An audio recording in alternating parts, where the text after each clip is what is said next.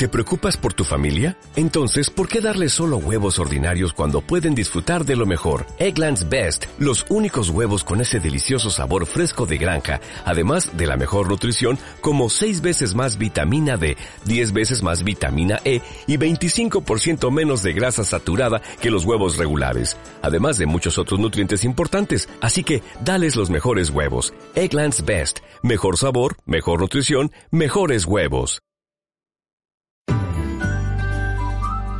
Construyendo Relaciones es un programa de radio que trata sobre las relaciones humanas y el crecimiento personal. Se emite en directo en Barcelona o escúchanos online a través de nuestra web construyendorelaciones.com. Falguera Optics revisa tu vista. Ofrece asesoramiento personalizado, visual y estético con las primeras marcas en diseño y moda. Visítanos sin compromiso en calle Casanova 78 de Barcelona. falgueraoptics.com.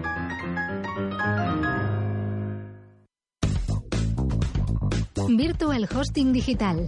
Alojamiento web vitalicio para tu página personal o de empresa con dominio incluido gratis el primer año. En vhd.es, la mejor solución con servicio personalizado.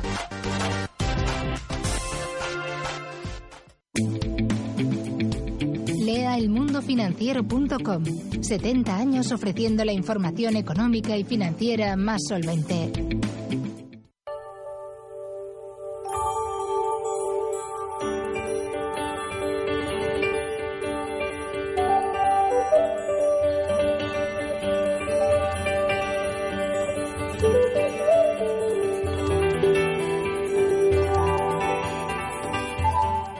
Noches queridos amigos, otra vez más, un jueves más aquí en Construyendo Relaciones. Como siempre con nuestro equipo habitual y en la parte técnica tenemos a Roberto Espinal y a Efraín Cejas. Buenas noches compañeros. Y como siempre mis grandes compañeros francés Galván, noches. Molt bona nit. Buenas noches. Y Edward Martin, good night. Eh, Good night, good night to everybody. ¿Qué tal? ¿Cómo ¿Qué tal? estáis? Buenas noches. Y esta noche construi- construimos relaciones con marca, digo yo. Que si, si hoy pasa algo en marca, tiene que pasar aquí, con esta gente que traemos esta noche, porque son los tres especialistas más que especialistas en el tema. Y cómo no, tenemos a nuestra amiga ya conocida por nosotros, ya que hemos construido, llevamos construyendo relaciones hace tiempo, desde nuestros inicios casi, a Celia Hill. Celia Hill, está bien dicho esta vez, Celia. Buenas, nit- Correcto. buenas noches y bienvenido otra vez más aquí con nosotros, es tu casa, como ya sabes. Celia son de aquellas personas que apostó por nosotros cuando decían, ¿y estos quiénes serán, estos tíos aquí?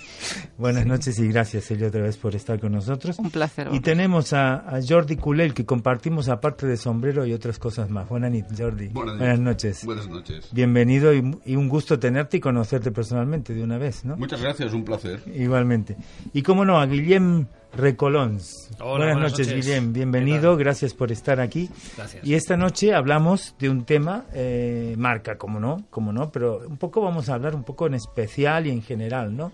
Vamos a comentar, eh, hace dos semanas teníamos aquí especialistas en, en relaciones laborales y después de, de hablar casi toda una hora con él, nos decía, le decimos, danos un consejo para los jóvenes en laborales, en marca personal, marca personal y marca personal.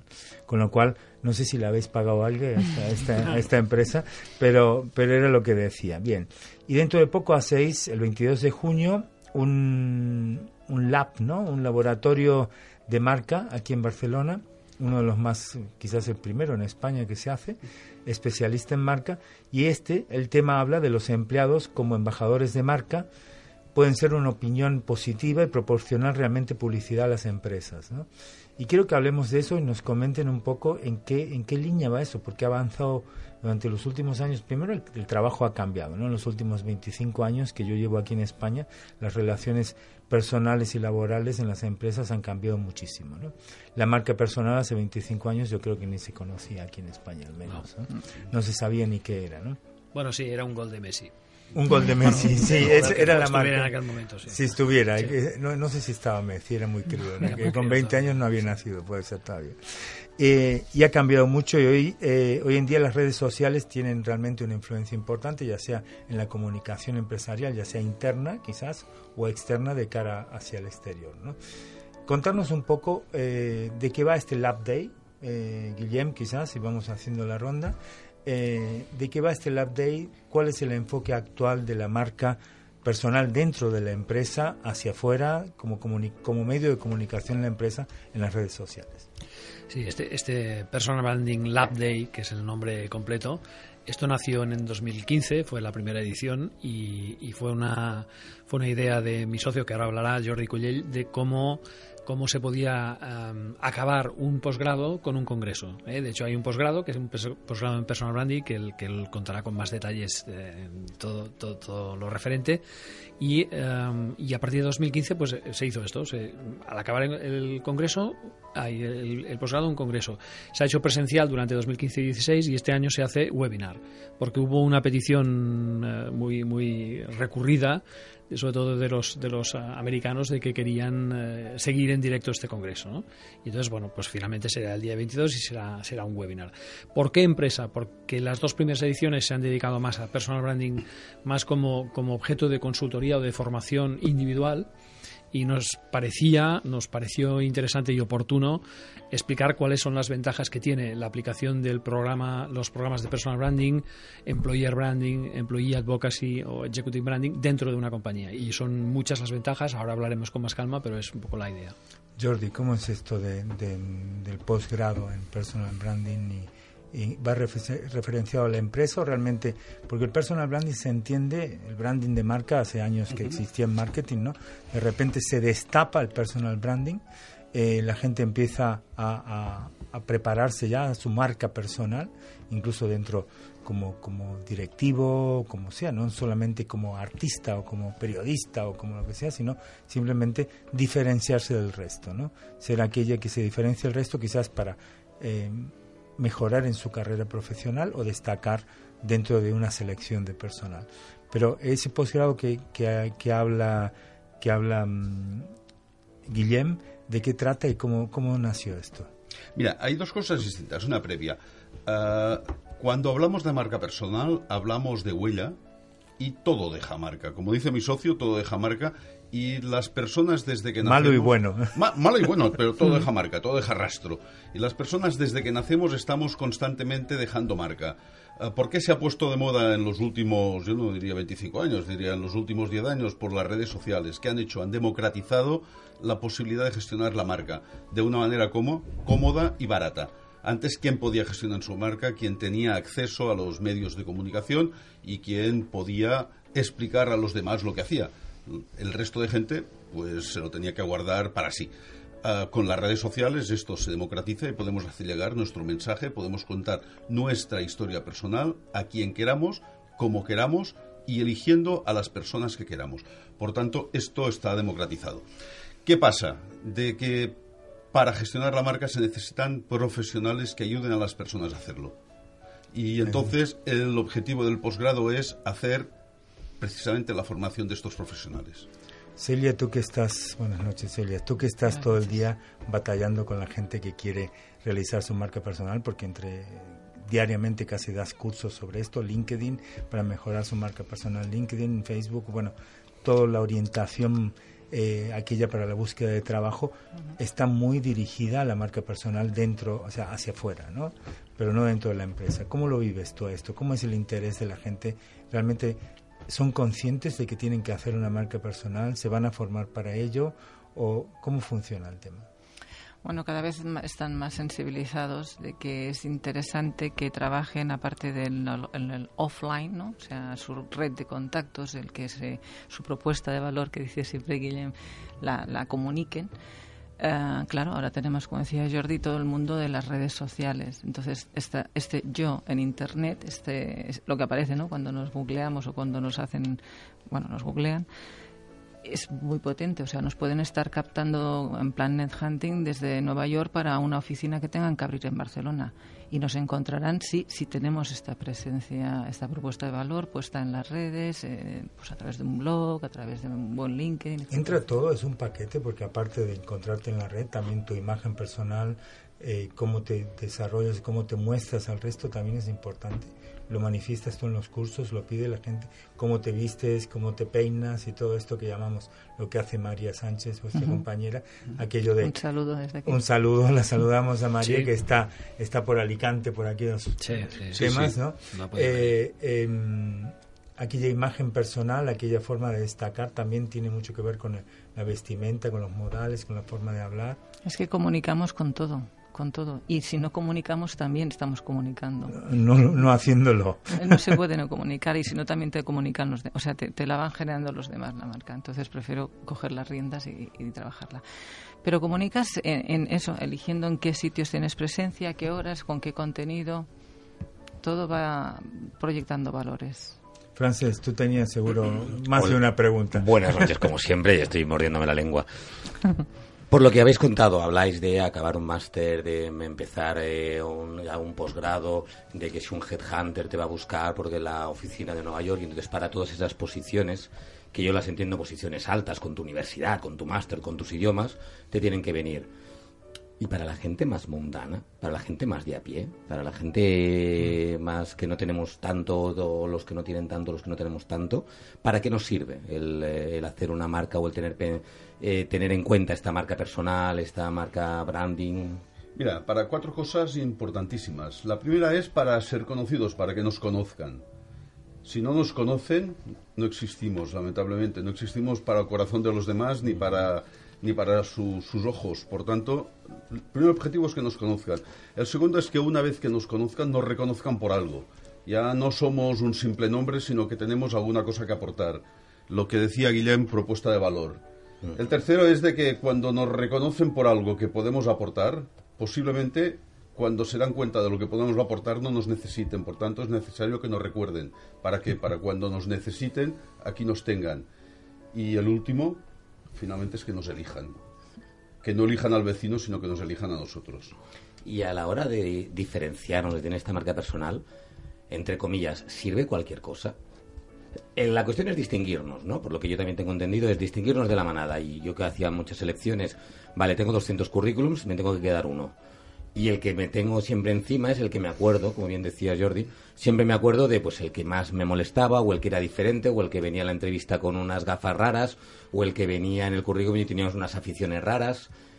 La cuestión es distinguirnos, no. Siempre en positivo, ¿eh? evidentemente. No, solo distinguirte, porque tú puedes llevar, tú puedes llevar un, un traje de flores y de rosas y distinguirte, pero luego no ser relevante. Por tanto, después de la diferencia, o, al lado de la diferencia va la relevancia. Esto es clave. Que es esa aportación de valor. Exacto. Y después hay, habría un tercer punto, que es la, la, la zona de conexión. Es decir, soy diferente, soy relevante, pero si no acabo de conectar, si no hay una empatía, por tanto aquí entran en juego los valores, lo que Jordi llama memorabilidad, ahí en juego están los valores. Es un poco la, idea general. Ser muy guapo, muy guapo, ¿eso influye? Ser muy guapo, muy guapo. Hombre, hay algunos estudios que dicen que sí, ¿eh? que, ser guapo influye más que no serlo. Sí, se contratan. se contratan más gente guapa que no. Y tener más personalidad o ser más atrevido o eh, a veces también ves gente que dice, bueno, no sé si me pondría eso para ir a una entrevista, o bueno, gente de lenguaje no verbal, también de la forma que te manifiestas o que hablas, ¿no? Pero, eh, como dice Francés, eh, hay que saber cómo marcar esa diferencia, ¿no? Hay que saber cómo marcar esta diferencia, efectivamente. Ya sea en las redes sociales o, o, también de forma personal, en la comunicación, en, todo un conjunto. En todo un conjunto. No podemos olvidar el mundo offline. El mundo offline al final es el mundo en el que la gente se da un abrazo, se estrecha la mano y firma un contrato. Importantísimo que en el mundo online también, pero al final los contratos se firman encima de una mesa. Digamos que si eres perfecto en redes sociales y luego hueles y no te has puesto desodorante, ese día pues es fatal, no es fatal. muchos contratos.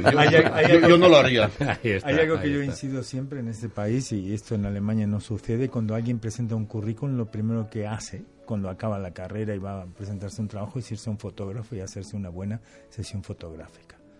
Paga y a veces yo he recibido currículums espantosos, con unas fotos que os puedo decir increíblemente malas o malas, cuando realmente, eh, bueno, hay países, cuando he hecho entrevistas en Estados Unidos y tal, donde está prohibido poner el sexo, la edad y la fotografía, que no sabes a quién estás entrevistando, porque si el nombre es es, es un nombre genérico de aquellos que no sabes si es chico o chica, ¿no? ni qué edad tiene y tienes que adivinar, ¿no? Pero aquí a veces con una foto que significa mucho, pues no invierten en una foto cuando quizás han hecho un currículum que no está mal, pero con una foto desastrosa, ¿no? Hasta ahí la imagen y la marca personal creo que tiene que estar en estos detalles también, ¿no? Sí. Todo, todo, todo deja marca, como decíamos antes. Sí, sí. Lo que haces y lo que no. Y además un fotógrafo te sabe captar tu esencia, que al final cuando gestionamos la marca lo que estamos intentando transmitir a nuestro público es quiénes somos realmente. Entonces, si un fotógrafo capta realmente tu esencia, te está haciendo un enorme favor para la... Te está vendiendo de una forma diferente, quizás. Sí, te está presentando de una manera diferente. Buenas noches, audiencia. Buenas noches, queridos invitados. Celia, Guillem, Jordi. La primera pregunta que se me ocurre para esta noche tiene relación directamente con el valor añadido y precisamente con algo muy importante que es esa unión entre el mundo offline y el mundo online.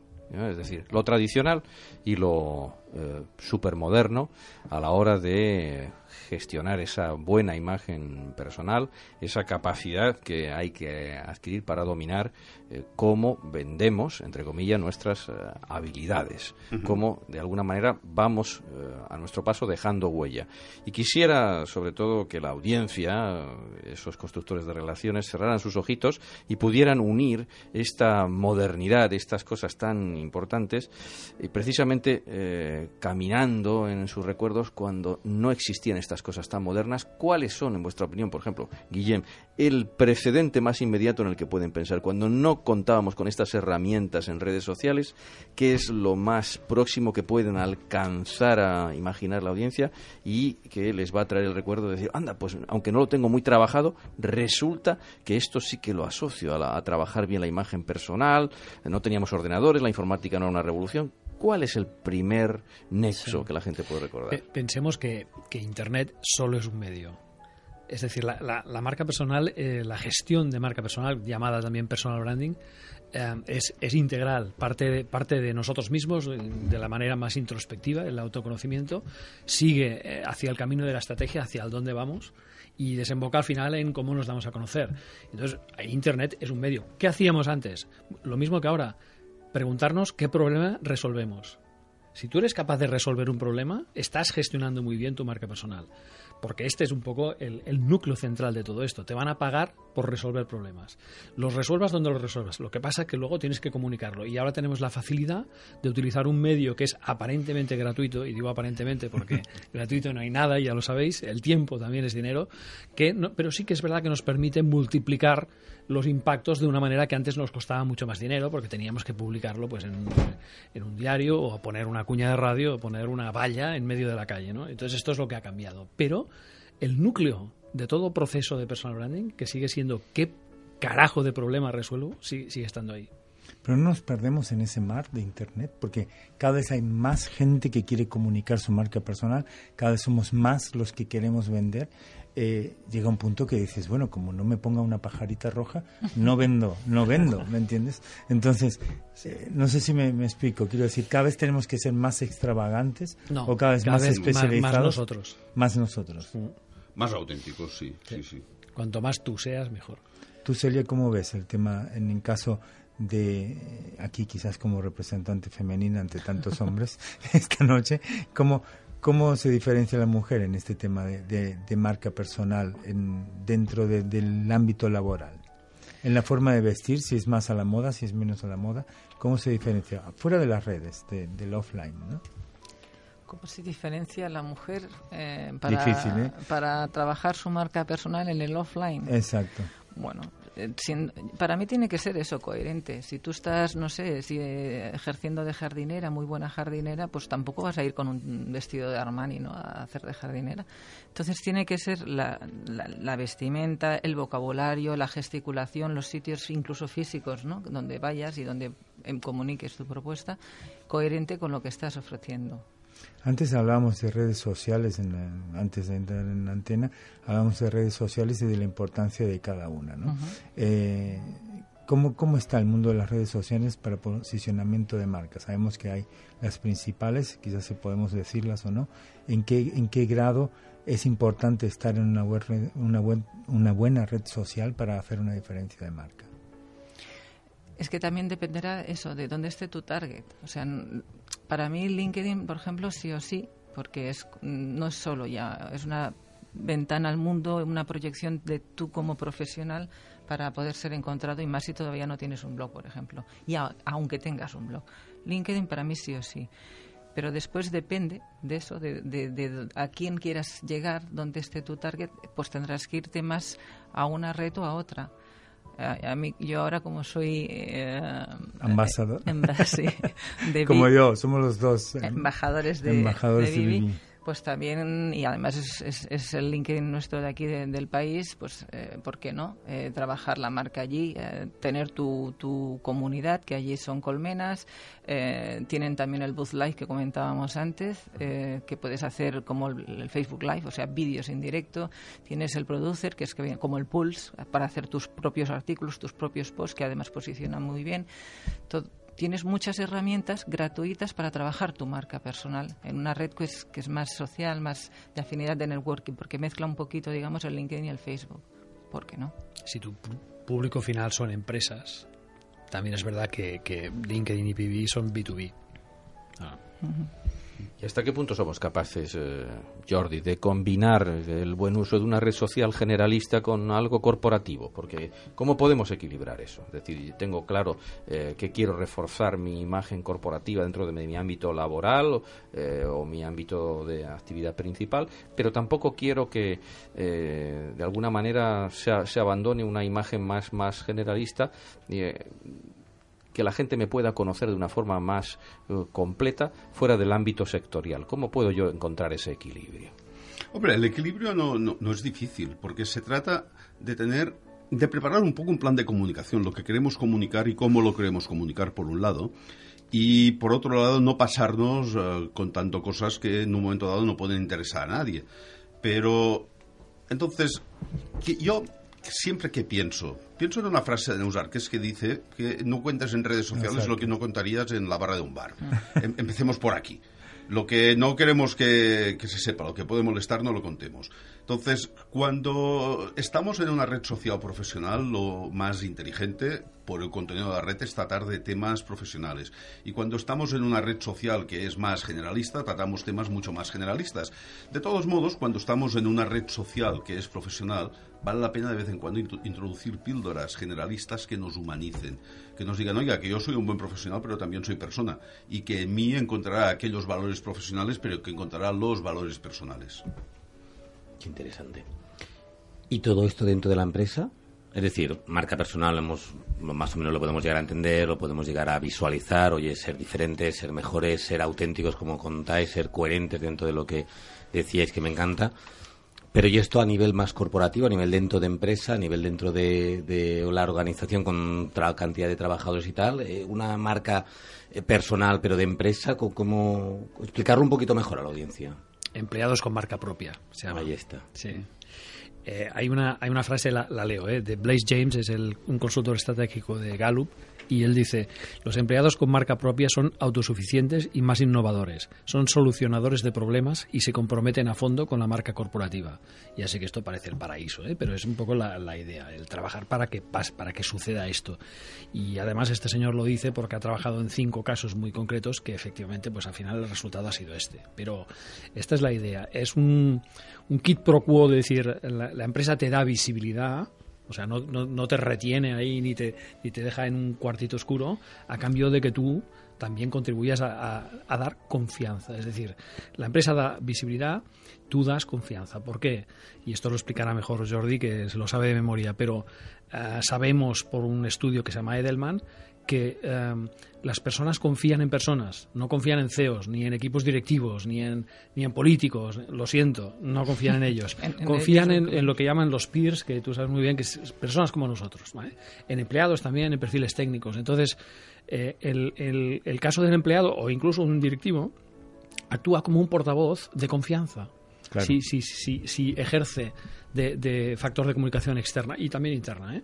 Entonces, esto es una oportunidad que hay que aprovechar. Sería un poco para retocarlo, es el, ¿Es el compromiso organizativo que había en el siglo XX trasladado al siglo XXI?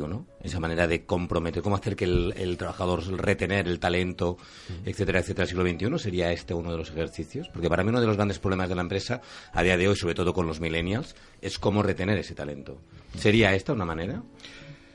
Esta sería una manera porque, a ver, pongamos claro una, una cosa, es que nadie hablará bien de su empresa si su empresa no le trata bien. Por tanto, alguien que está bien tratado hablará bien de su empresa. Pero hablando de marca personal en la empresa, yo pienso que hay dos niveles. Uno es la marca personal en la empresa y otro es la persona que hace de embajador de marca. Es decir, cualquier persona dentro de una empresa, yo creo que tiene la necesidad, ya no digo el deber, pero la necesidad de gestionar su marca para qué?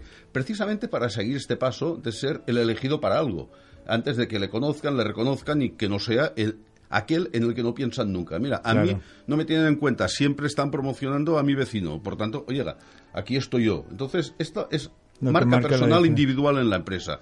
Entonces hay otro nivel que es alguien que dice, oiga, yo además, como me siento bien en esta compañía, salgo al exterior y hago de portavoz de mi compañía, hablo bien de mi compañía. Es un segundo nivel. Con lo cual, con lo cual Jordi, los, los empleados pueden ser grandes embajadores de las empresas en las redes sociales pueden ser grandes embajadores y muchos de ellos lo son. Son realmente un potencial donde tenemos que plantearnos una estrategia diferente y creo que es el tema de vuestro Lab Day, ¿no? Eh, de plantearnos una estrategia diferente de cara a rentabilizar aquella, aquella, aquel embajador de la empresa que entra en las redes sociales. ¿Qué tipo de estrategias se manejan allí? Bueno, es de poner en valor estas personas y no, de, y no desperdiciar este capital que aquí existe. Entonces, las personas hay que permitirles, darles la oportunidad de hablar en, nombre de la empresa y de hablar de la empresa en el exterior sin cortapisas y dándoles también aquellas directrices y aquella información que puede ser relevante para eh, el exterior. Pero tú sabes, Jordi, que han, han, despedido a personas porque pusieron algo en un Twitter, ¿no? Que estaba fuera de lugar a veces, ¿no? Puede ser un arma de doble filo en algún lugar si no está bien gestionado. Claro nunca hables en las redes de lo que no hablarías en la barra de un bar. Ahí está. Y hay empresas, hay empresas que lo tienen cortado esto. Apple no permite que sus empleados hablen de Apple en las redes sociales. Ni para bien ni para mal. Ni para bien ni para mal. Bajo amenaza, amenaza de despido inmediato. Bueno, es una filosofía. Yo no la comparto, pero eh, bueno, no es una compañía que le vaya del todo mal. No le hace falta, a lo mejor. No, le hace falta. No. Pero tener el control de la comunicación. Ya está. Quizás también eh, el, el, tema este no se es demasiado nuevo aquello de que todavía los empleados puedan, puedan ser embajadores de la marca, Celia? Aquí en España es más, se conoce menos. Se conoce menos. empresas como Amazon, por ejemplo, lo trabajan bastante. Y ahora, por ejemplo, en concreto LinkedIn lo quiere potenciar. Quiere los nuevos cambios que está haciendo es que las páginas de empresa corporativas, ¿vale? Eh, se, salgan los, los, los artículos, los posts que hacen los empleados eh, en sus pools, en sus perfiles personales. Entonces le está dando como protagonismo a ese empleado en la página de empresa, ¿no? Claro, entonces lo está diferenciando de alguna manera. Está ayudando a este concepto de, del empleado como embajador de marca. Como directivo, ¿cómo creo los embajadores? No se crean están ahí. Sí, ¿Cómo los identifico? Los reconoces. ¿Cómo los identifico? porque hay personas que tienen mayor tendencia a compartir información corporativa y además lo hacen mm, con orgullo y lo hacen forma con, natural que otros. ¿Pero los dejas eh, libertad o los controlas? No, los no. primero los tienes que identificar y luego los tienes que formar y explicarles las ventajas y desventajas de un programa de este tipo, que son programas que tienen una cierta complejidad, pero que dan muy buenos resultados. Pero nunca en la vida hay que forzarlos. Nunca, nunca puedes coger a una persona y decir, te voy a formar para ser un embajador de la marca. Porque si él no quiere, o ella... ¿Y premiarlos? Bueno, gamificación, sí, hay mm. programas de puntos en que pueden intercambiarlos y... Pero no más salario, no, más bono, sería algo externo, algo aparte, una, un viaje, una Smartbox o una, una chorradita. No sé si recordáis, creo que aún se lleva en muchas empresas americanas, y yo, recuerdo, trabajé muchos años para Mattel Toys, que es una empresa de juguetes, y, siempre recordaré toda la vida el, el, pobre empleado que había ganado el premio de Employee of the Month y podía aparcar el coche al lado de los directivos, ¿no? Claro, tú imagínate un parking que no se acababa nunca de mil coches, pues poder aparcar ahí era como un privilegio, pues bueno, pues el eh, tipo de privilegios pueden ser de este tipo, pero no, no son monetarios. Celia, eh, cuando hay que formar a la gente en estas cuestiones tan cruciales, tan importantes, me imagino que existe la preocupación de fondo de que tiene que haber ese clic en la cabeza, ese cambio de cultura por parte de los, de los directivos para que sean permeables al ritmo de los tiempos y eh, no sean remisos a que la gente se forme. que abran esa posibilidad, que abran la puerta. ¿Tú eso cómo, lo, cómo, cómo has tomado el pulso en tus cursos de formación? Cuesta. Cuesta porque además el directivo no solo tiene que hacer el clic, sino que tiene que eh, ser también él un modelo. Si él no lo no utiliza, no, también es un embajador de marca, difícilmente los empleados lo serán. Y yo encuentro también un problema que es la, la velocidad que quieren conseguir. los de recursos humanos van a una, a una conferencia, dicen, ah, pues vamos a implantar el sistema de, de empleado de marca, ¿vale? Traemos un formador, un consultor y los resultados ya. Claro, en dos meses. No funciona. o menos. No funciona. Tienes que eh, hacer todo un cambio de chip desde la directiva hasta el último empleado y, es como con una seducción, ¿vale? Porque no, no es crack no, tiene que ser enamorando. obligarlo no puedes. Tienes que convencerlo o que se ponga la camiseta de la empresa, en cierta forma, para es, que quiera una seducción, es, una propuesta que, que, él verá beneficios para él y beneficios para la empresa y, todo eh, en conjunto. Es una sinergia con la empresa. Se forma parte, forma parte de la integración del equipo y tal. Lo que entiendo también, que un poquito lo hablábamos antes, para poder hacer eso, encontrar esos embajadores, etcétera, supongo que todo lo que es el estilo de dirección, la estrategia, la misión, la visión, tiene que al menos ser coherente, ¿no? Mm. Que yo me intenten crear y ser embajador cuando tengo un jefe eh, coercitivo, cuando tengo unos valores que hablan de team building y todos son codazos, etcétera, etcétera, no creo que triunfe mucho eso.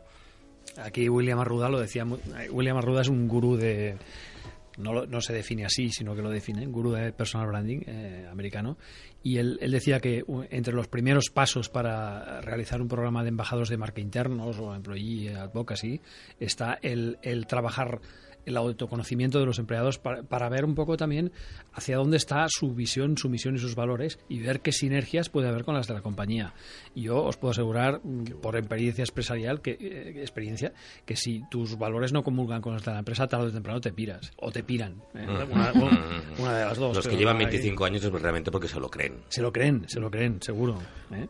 Y ahora nos, nos, hacemos una pausa en antena para aquellos que nos están escuchando. Seguimos conversando para los que están en, Facebook y en LinkedIn, en, LinkedIn, en Twitter. en Twitter sí todo llegará, quizás LinkedIn. En Vivi de momento no, nos falta ya ya no ya conversaremos con Javier para ponernos también en línea con esto. Y hoy tenemos eh, a qué tema, Efraín, ¿qué tema tenemos hoy? Muy buenas noches, audiencia, ¿cómo están? Hoy tenemos la canción de Luis Miguel, Sueña, del álbum eh, Nada es igual, de 1996. Nada, Así de, que vamos de a ayer, de ayer. a ver, a ello vamos. Falguera Optics revisa tu vista. Ofrece asesoramiento personalizado, visual y estético con las primeras marcas en diseño y moda. Visítanos sin compromiso en calle Casanova 78 de Barcelona. falgueraoptics.com.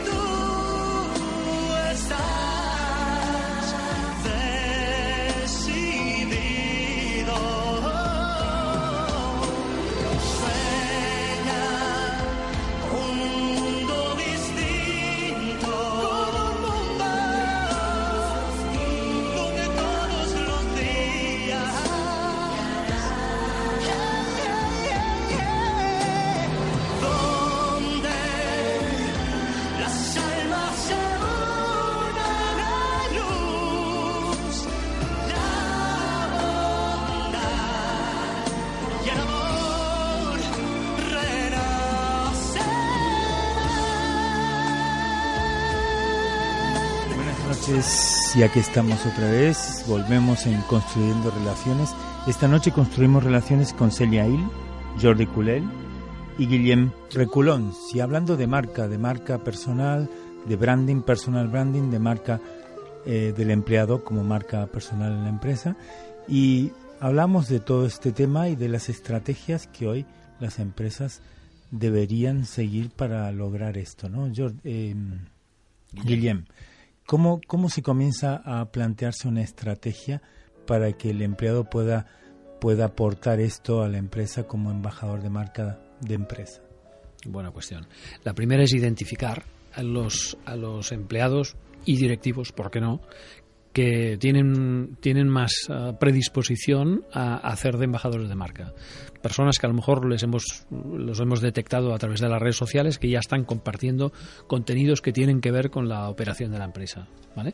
Esto es un punto clave. No hay que forzar jamás a una persona hacer algo que a lo mejor por sus valores no haría nunca.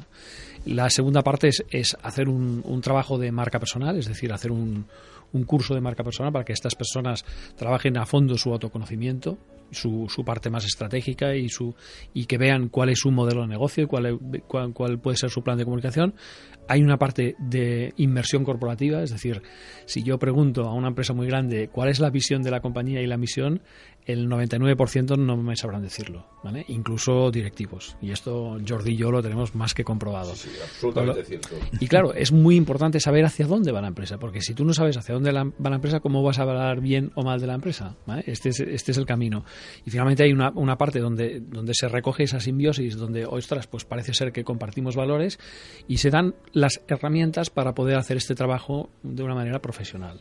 ¿Eh? es decir, cómo funcionan las redes sociales, cuáles son los protocolos de cada una de las redes, dónde están las fuentes de contenidos dentro de la empresa, pero también fuera, dónde se puede publicar, dónde no se puede publicar, mm, a quién hay que recomendar, a quién hay que, en fin, ¿eh? un poco esto. Y luego muy importante medirlo, medir si todo esto funciona a través de un panel de control que tenga la empresa y que pueda saber si estas acciones efectivamente están actuando como un multiplicador de, cobertura de los mensajes o, mm, o, no está funcionando bien. Para aquellos empresarios que nos están escuchando, hay métodos para medir que, que, este, que esto funciona, ¿no? Y que como, Excelentes, además, ¿eh? Muy buenos. Se controla perfectamente si se, se, está haciendo bien y tal. Sí, sí. Celia, tú que das cursos y eres orientadora eh, laboral, se llama, sí, sí, orientadora laboral, eh, ¿puedes recomendar a la gente que, que está buscando trabajo? ¿Esto es positivo para la gente que está dentro de una empresa o dentro de una empresa que se predisponga a este tipo de, de embajador de la empresa? ¿Le ayuda, le posiciona dentro de la empresa? Claro. Cuéntanos un poco, ¿cómo, cómo recomendarías esto? Bueno, eh, el, trabajo de la marca personal tuyo ya individual desde fuera de la empresa, desde siempre, desde cuanto, cuanto antes empieces mejor, porque eso es una de las cosas que me encuentro en las universidades, que te, te dicen que vayas a dar la clase, la conferencia, cuando ya han acabado la carrera. Y no, mm, dime que venga en primero de, carrera y entonces poco a poco vas trabajando la marca, el LinkedIn, la, la comunidad tuya, para cuando acabes la carrera te sea útil toda pues toda esta comunidad que tienes en eso, en LinkedIn, Facebook, Twitter, etcétera, eso es tu capital social. Cuando tú entras dentro de una empresa, ahí lo tienes. E, es, e, si pasas a ser embajador de marca de esa empresa porque porque con bregas, no sé si se dice bien en castellano. Comulgas. Comulgas. Comulgas. con la marca, con, con, el producto, con el servicio que ofrezca, porque estás a gusto, hay un buen clima laboral, bla, bla, bla. Pues eh, eh, evidentemente todas haces eco de contenido tuyo propio o contenido que genera la empresa, ¿no? A través de, tu comunidad, de este capital social y se beneficia, claro, tú y, la empresa. A mí hay una cosa que me ha encantado que estés diciendo y un poco lo traslado y, corregirme si, me estoy equivocando. Cuando habláis de valores, ver cómo se juntan los valores propios con los de la persona, con los de la empresa, etcétera, etcétera, cuán importante es entonces también la selección empezar allí a descubrir los valores de los candidatos, de los 200 candidatos, no solamente mirar la carrera, la experiencia y los años de máster y de posgrados en Estados Unidos, sino también un poco aquellos valores que tiene esa persona que pueden estar relacionados con los con los de la empresa, perdón, que de esa manera nos puede servir para llegar a ser embajadores. De, solo sí, por favor. De hecho, es que es lo que más ahora eh, eh, en selección lo que más se tiene en cuenta es eso, porque cuando el candidato te llega a la entrevista, las competencias hard, las duras que se dice, o sea, no sé si tiene que ser un especialista en SEO, pues tiene que saber, o si tiene que ser un developer, un desarrollador, pues tiene que saber JavaScript, etcétera. Las, cuando te llega a la entrevista, ya pasado todas las cribas curriculares, etcétera, ya las tienes. Entonces, ¿qué es lo que hace que cojas esos, ese candidato y no los otros cuatro o cinco? Pues precisamente es esta. Es otra, decías tu programa, que tenga un programa de radio. Por ejemplo. por ejemplo. ya sabes, ¿eh? nos elegirían por eso. ¿Has visto? ¿Has visto? Pero eso me parece espectacular, sobre todo también entonces la preparación y la dedicación en esos departamentos de selección, que a veces o los externalizamos de a, a alguien que no conoce nuestra empresa, nuestros valores, misión, visión, etcétera, etcétera, o eh, desde trabajadores temporales hasta gente recién licenciada que tampoco tiene el peso o tiene los conocimientos y los y domina esos valores como para poder identificarlos y, tener esa comunión conjunta entre persona y empresa. Entonces me parece espectacular eh, eh, esa importancia que se tiene que dar a, a, la selección y no sé si se le da realmente tanta tanta importancia a día de hoy. Sí, pero ponte también del otro lado porque a ver los candidatos cuando piensan en gestionar su marca personal muchas veces es cuando están buscando trabajo o cuando se encuentran en una situación difícil.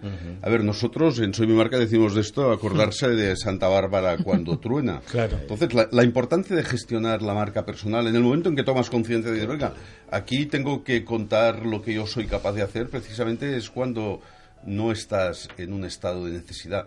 ¿Precisamente para qué? Porque la marca personal no se gestiona eh, de manera instantánea. Tú no eres conocido, reconocido y memorable y has dado un paso importante para tu elegibilidad desde el día que dices, pues quiero serlo hasta que te pasa. Hay un periodo de tiempo, hay un periodo de gestación importantísimo. Hacer un plan de comunicación de una persona no se hace de una manera instantánea. A ver, recuerdo, una vez recuerdo una eh, que Guillem Recolón recordaba, Guillem viene del mundo de la publicidad, que en publicidad para hacer una buena campaña es importantísimo tener un briefing bien preparado. Ah, hacer un briefing es algo que no se hace en una mesa en cinco minutos es algo que lleva una reflexión sobre, sobre el producto, sobre la marca, pues muy, muy elevada, de gente que dedica horas y horas, desde sesiones de brainstorming hasta de trabajo en equipo. Pues lo mismo pasa con la marca personal. Oiga, para poder comunicar he tenido que hacer un trabajo previo importante. ¿Y cómo no voy a hacer este trabajo previo tan importante para mí, que soy la cosa más importante que tengo? Jordi, eh, este último aspecto que acabas de mencionar me parece no importante, me parece fundamental. Pero además hay algo que me gustaría señalar y creo que mucha gente de, nuestra audiencia compartirá eso, eso espero y deseo, que es que hay que tener una, igual que cuidamos nuestra salud personal en todos los aspectos, hay que cuidar esta salud de huella digital, como bien decías, no acordarse de Santa Bárbara solo cuando hay truenos, sino que esto ya es una cosa como hacerse un chequeo. Y ahí va mi pregunta, ¿no? Es decir, ¿cómo podemos de alguna manera estar pendientes, cómo, qué métodos tenemos para ser cada vez más conscientes, que es una de esas variables, y ha venido hace pocos programas eh, Carles Ruiz Feltrer para eh, remarcar que hay que ser conscientes para tener conciencia. ¿Qué herramientas tenemos eh, a disposición para que no se nos escape ningún detalle y que efectivamente tengamos esa conciencia y que siempre pongamos al día y que tengamos buena salud digital y de, y de huella personal? Bueno, hombre, una cosa importante es, es buscarse en la red y ver qué dice la red. Y primero, en segundo lugar, no hacer cosas que no deberíamos hacer. En la gente joven es muy importante tener esto en cuenta, porque, a ver, yo cada, cada año doy clases, eh, yo doy clases habitualmente en la universidad, pero doy, clases a másters, eh, gente que ya ha pasado por un grado, que son mayorcitos de algún modo, y que lo que les hago es buscarles en la red en lo que dice Google de ellos, ves fotografías a veces que te encuentras, uh, decir, bueno, oiga, usted se da cuenta de lo que está publicando, mírese, intente, no, no haga estas cosas, no, no, no publique fotografías de un día de borrachera, no publique fotografías de un día de juerga, publíquelas, pero, pero, pero con, con tiento, que, no, que aquí quedan, lo, lo, que está en la red queda. Entonces, la primera cosa es mirarse y, y no... Y, y intentar no publicar nada que esté fuera, fuera de lugar. Y si está fuera de lugar, aportar material para desplazar esta información.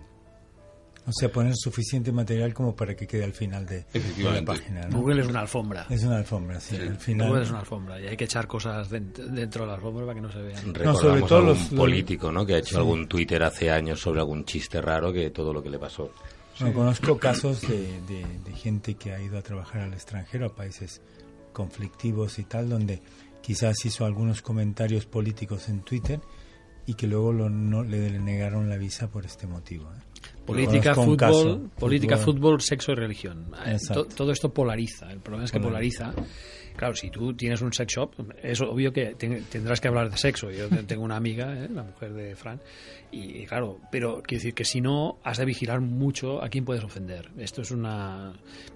sin dejar de ser tú. Quiero decir, no hace falta tampoco que, te reprimas los instintos, pero puedes, puedes hablar sin ofender. Y esto, yo, esto es importantísimo, porque es, muy fácil ¿eh? dejarse llevar, sobre todo con temas de fútbol. Y ya, si, si veis Twitter un domingo por la noche, eh, eso arde, pero vamos, que parece que, que, tienes que que controlar, ¿no? Yo también me, y lo que decías, Jordi, eh, es que muchos de estos chavales no han hecho nunca la prueba de Google o la han hecho a lo mejor desde su móvil, que tampoco sirve demasiado. Hay que hacerla desde una fuente un poco más, más, más neutra, ¿no? Sin tanta cookie. Tanta También tienen otra percepción distinta ellos. ¿eh? Como son ya nacidos digitales que todo lo cuelgan, o sea, están aquí y cuelgan la foto en Instagram. ¿eh? Viven dentro de, Internet. es distinta a, nosotros, los que ya tenemos una edad, somos como más prudentes, más conservadores, ¿no?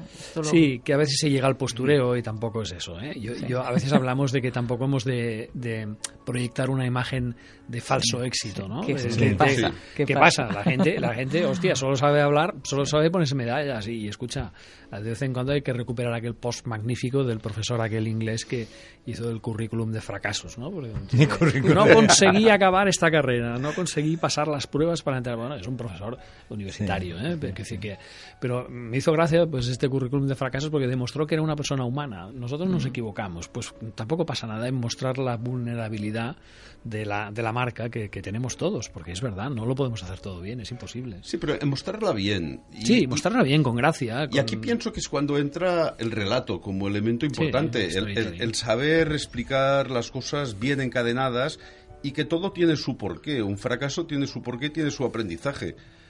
Lo que no me gusta tampoco a mí es la apología del fracaso. Diga, si usted, si usted no ha fracasado es un don nadie. Pues mire, prefiero no fracasar, como mm, francamente, y prefiero no ser un don nadie antes de ser un fracasado. Pero oiga, cuando soy capaz de integrar mi fracaso y lo explico, entonces tiene sentido. Entonces, por eso, por eso en marca personal damos mucha importancia al, relato a la manera que somos capaces de explicar la secuencia de nuestra vida. A los tres, una pregunta. Eh, no podemos ser grises. O sea, no podemos pasar desapercibidos si queremos profesionalmente, laboralmente eh, destacar o salir, tenemos que, que marcar algo, no podemos ser NN, ¿no? Tenemos que estar hoy por hoy eh, detrás de esto, ¿no? Hoy conozco conozco jóvenes de 17, 16 años que, que ya están haciendo su marca personal, que ya están trabajando su marca personal. LinkedIn admite 13 años. 13 años, o sea que es increíble, ¿no? Con lo cual... Grises eh, nunca. Grises nunca, pero, pero inadvertidos de pasar que bueno nadie nos conozca como aquellas personas. Yo no quiero que meterme en redes en nada no quiero pasar. Hay gente que es así ¿eh? que no quiere saber nada del tema ¿no?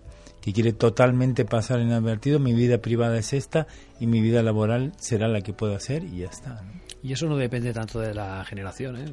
depende más de la, de la mentalidad. De la mentalidad sí sí sí. Es justo lo que iba a preguntar ahora. Eh, jóvenes, no tan jóvenes o súper jóvenes como nosotros, si tenemos un perfil más bien tímido, más bien de ser un segundo, más bien de pasar desapercibido, más bien de no ser protagonista, eh, si hiciéramos el perfil DIS que tanto lo utilizamos nosotros, si somos más ese, cómo fomentamos esa imagen de marca, cómo creamos, porque al final es ponerme yo en las redes, ponerme yo mis éxitos, mis fracasos, mi todo, yo, yo, yo, cuando soy un perfil que más bien lo que intento es pasar desapercibido, como decía Rudolf. El tímido es el, gran descubrimiento del talento en Internet. Pero, ¿En qué sentido? A ver. No, puedo decir la marca o la empresa, pero hicieron una prueba con una red interna corporativa que se llama una base de Yammer y eh, hicieron una especie de beta para ver cómo funcionaba. Y lo que nos dijeron es que habían descubierto talento en personas que eran naturalmente tímidas, pero que en cambio con una pantalla se mostraban con toda su fuerza y toda su energía. Es decir, el eh, Internet es un reino de tímidos de verdad, ¿eh? ahí muestran realmente su, es personalidad. es lo que funciona el negocio de ligar por internet. Ahí, Al final, está. Detrás de la pantalla eres capaz de, esconder tu marca personal. Pero ahí entonces luego de ir con cuidado el, juntar el online con el offline que decíamos antes, ¿no? La, esa coherencia de que parezco que soy la bomba en internet y luego me ven y soy una peculiar cosa más timidito que me cuesta hablar. Sí. sí. pero si tengo una propuesta de valor potente, si puedo ayudar a los demás en algo, si puedo curar algún mal de alguien, sea tímido o no sea tímido, esto en la red o fuera de la red lo puedo contar y fuera de la red se manifestará. Entonces, ah, lo que hemos de contar nunca tiene que ser mentira.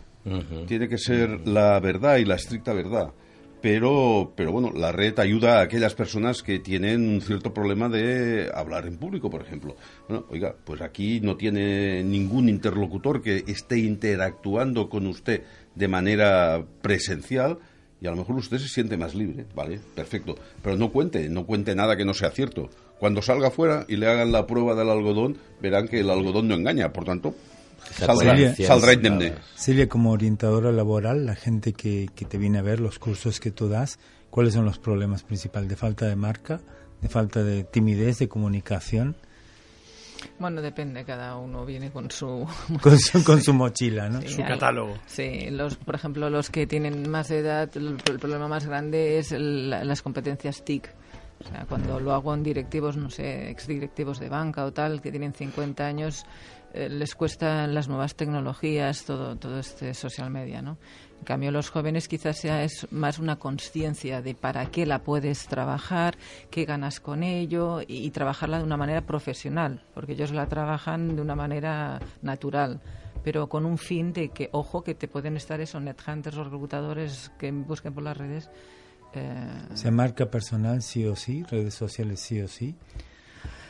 Es que es un altavoz, nada más. O sea, la marca personal la trabajas cada día, en cada minuto, aunque estés tú sola, ¿vale? Lo único que las redes te dan un altavoz para lo bueno y para lo malo, porque como decíamos antes, si, si, si haces un tuit desafortunado, eh, no voy a decir ahora ejemplos, pero también pasa factura, ¿vale? Vuestro Lab Day, hmm. ¿De qué va especialmente este año? Este año que, a ver, contarnos un poco y qué temas vais a tocar, con qué nos vais a sorprender este año. Pues vamos a seguir ¿Y dónde encontraros? ¿Dónde encontraros? Sí, la, Esto, se va a hacer desde la Facultad Blancarna Comunicación y Relaciones Internacionales, que es donde se ha hecho los otros dos años anteriores. Lo que pasa que las otras veces pues admitía foro presencial y esta vez al ser webinar, pues quien quiera puede ir allá, pero, pero, pero bueno, normalmente pues se hará por conexión a Internet. Entonces, ¿qué se va a tratar? ¿Cómo cuáles son las ventajas del personal branding en las organizaciones. Esto, este va a ser el, el eje principal. Van a haber, creo que son 10 o 12 ponencias que se van a alternar también. La gente que quiera, con una suscripción premium, podrá ver cualquiera de las ponencias de los dos años anteriores. Y esta es un poco la idea general. Muy bien, ¿dónde entonces para inscribirse es a través de la web?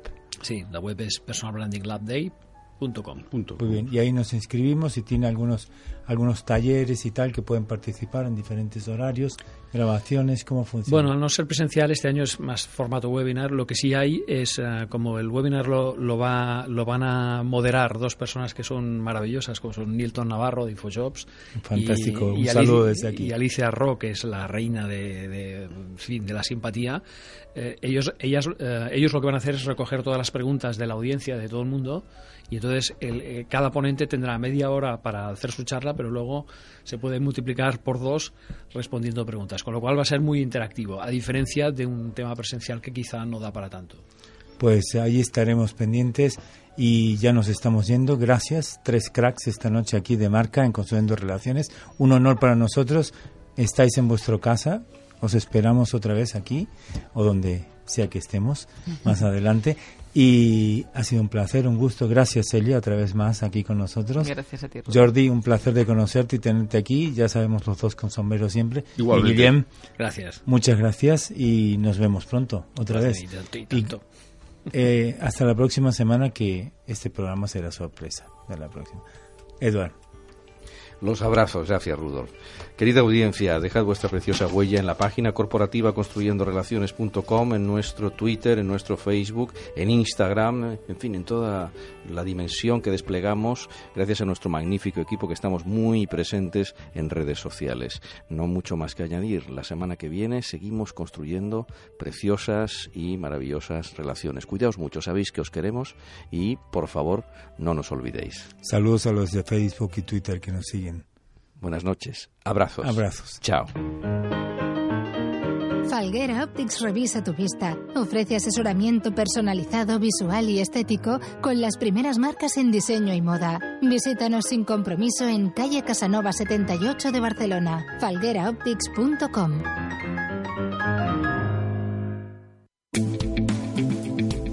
Lea elmundofinanciero.com. 70 años ofreciendo la información económica y financiera más solvente. Construyendo Relaciones es un programa de radio que trata sobre las relaciones humanas y el crecimiento personal. Se emite en directo en Barcelona o escúchanos online a través de nuestra web construyendorelaciones.com.